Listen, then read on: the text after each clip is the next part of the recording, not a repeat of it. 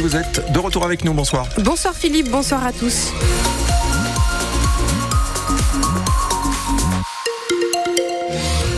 Sur la route, euh, on l'a dit, c'est compliqué, mais la fin de l'accident, je rappelle, sur la 21, avec plusieurs poids lourds en cause. Hein, on est dans le sens ex-noulette euh, lance. Euh, donc attention, quand même, ça reste très chargé sur le secteur, mais l'accident est terminé. Merci au dépanneur, c'est Tony qui nous a donné cette info et qui est venu sur place pour dépanner justement les, les, véhicules, les poids lourds.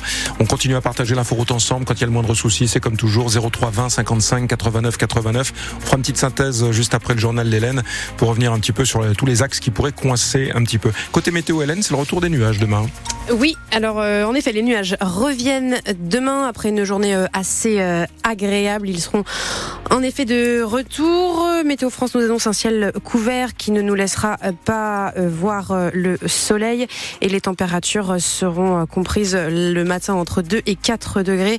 Pour l'après-midi, elles iront de 8 à 9. Dans l'actualité, Hélène, c'est un incendie qui est en cours à Lourges, près de Denain. Oui, dans le département du Nord, le feu a pris dans une chambre de la maison Mirabeau. Elle s'est propagée, euh, cet incendie s'est propagé euh, au toit.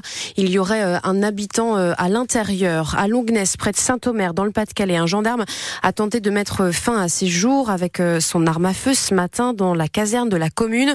Le militaire s'est blessé. Il a été pris en charge et évacué par un hélicoptère du SAMU. Le parquet national antiterroriste ouvre une information judiciaire quatre jours après l'attaque mortelle au couteau à Paris.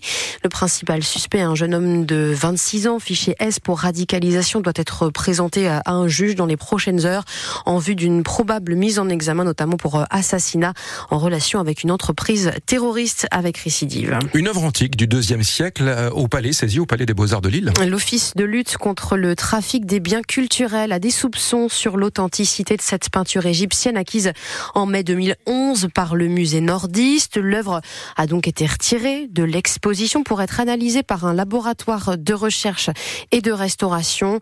La mairie de Lille se réserve la possibilité de porter plainte en fonction euh, des résultats de ces analyses.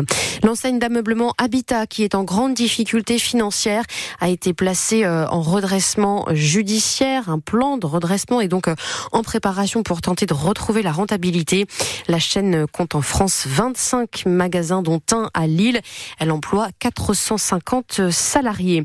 Dans le Pas-de-Calais, la communauté d'agglomération de Lens-Liévin lance un appel. Elle cherche 100 euh, familles vivant sur le territoire pour participer à la troisième édition du défi sur l'alimentation durable. Les foyers sélectionnés seront accompagnés entre janvier et juin prochain par des professionnels qui les aideront à manger plus sain, consommer plus local, réduire le gaspillage alimentaire, le tout sans dépenser plus. Si vous souhaitez vous préinscrire, vous avez jusqu'au 21 janvier. Ça se passe sur le site internet de l'agglomération. Puis en football, Hélène, il n'y aura pas de supporters soi au stade de la Mosson à Montpellier La préfecture de l'Hérault a en effet pris un arrêté cet après-midi afin d'interdire le déplacement des supporters sans et hors en vue de ce match d'ouverture de la 15e journée de Ligue 1. Après la mort d'un supporter du FC Nantes le week-end dernier, l'État et la Ligue de football veulent interdire jusqu'au 18 décembre tous les déplacements dès que la rencontre sera jugée à risque. Mais il revient dans les faits au préfet d'en décider au cas par cas. Et en ce qui concerne le match de vendredi, cette décision est incompréhensible aux yeux de Norman Noisette. Président de la Fédération des supporters lensois. On comprend pas bien pourquoi les supporters de Lens euh, sont interdits à Montpellier pour euh, des événements qui se sont passés euh, dans d'autres villes et à l'extérieur du stade. C'est encore les supporters qui trinquent. On est allé à Londres la semaine dernière, on était 3000, ça pose aucun souci. On est à Séville, à Eindhoven, et aujourd'hui aller à Montpellier, c'est impossible pour pour 1000 Lensois.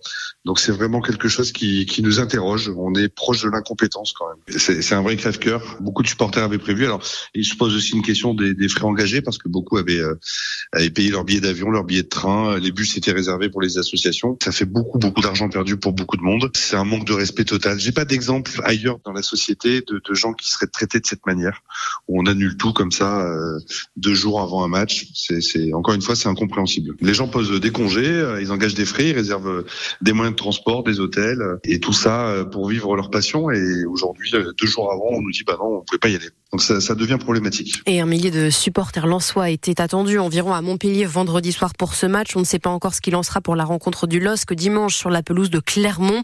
À noter par ailleurs sur le plan sportif que le défenseur du RC Lens, Diver euh, Machado, euh, ne sera pas sur le terrain après-demain ni pendant deux mois environ. Le Colombien de 30 ans souffre des deux adducteurs. Il doit subir une opération euh, dans les prochains jours. Toujours en football, mais en Ligue 2, les mauvais résultats de Valenciennes pourraient avoir raison de l'entraîneur du club, Georges Massiel, ainsi que ses deux adjoints, ont été mis à pied temporairement. Le conseil d'administration du VAFC, à qui a pris cette décision, précise que la procédure peut aboutir à une rupture de leur contrat de travail. Et puis on revient sur l'une des annonces du jour, c'est vrai, les premières têtes d'affiche des Nuits Secrètes 2024. Oui, après nous avoir fait euh, languir avec des jeux, des devinettes, les organisateurs du festival de musique d'Aulnoy-Emery ont finalement mis fin au suspense ce matin et ont donc levé une partie du voile sur la programmation. Neuf premiers noms d'artistes ont été révélés et il y en aura pour tous les goûts, Mathis Caron. Oui, Hélène, tout le monde va y trouver son compte, à commencer par les fans de rock. Vous reconnaissez peut-être déjà ces notes de violon qui rythment toutes les bonnes soirées étudiantes depuis 1997 déjà. Le groupe Louise Attaque va se produire aux Nuits Secrètes pour la première fois.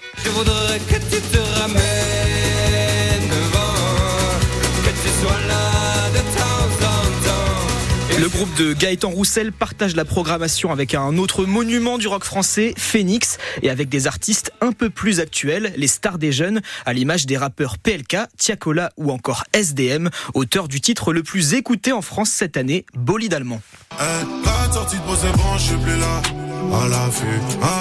C'est pas le même style, hein Ah non, carrément, là, on est avec la BM, le bolide allemand.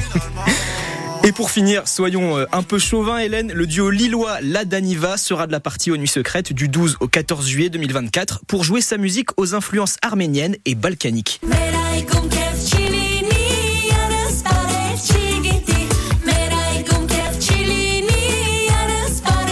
Apache, Clara Isé et l'impératrice seront également présents. La billetterie est déjà ouverte avec des tickets journée entre 45 et 55 euros et des passes 3 jours à 100 euros. Mathis Caron, les nuits secrètes qui se tiendront donc, je le rappelle, du 12 au 14 juillet 2024 à Aulnoy-Emery, un petit peu en avance par rapport à d'habitude en raison euh, des Jeux Olympiques de Paris 2024. Le lien vers la billetterie est à retrouver sur francebleu.fr.